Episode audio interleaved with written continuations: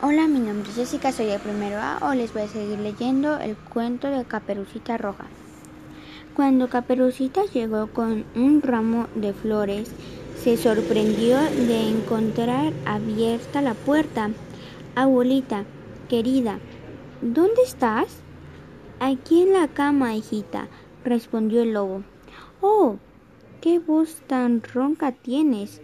Es que estoy resfriada, pero Acércate más. Ay, abuelita, ¿qué ojos tan grandes tienes?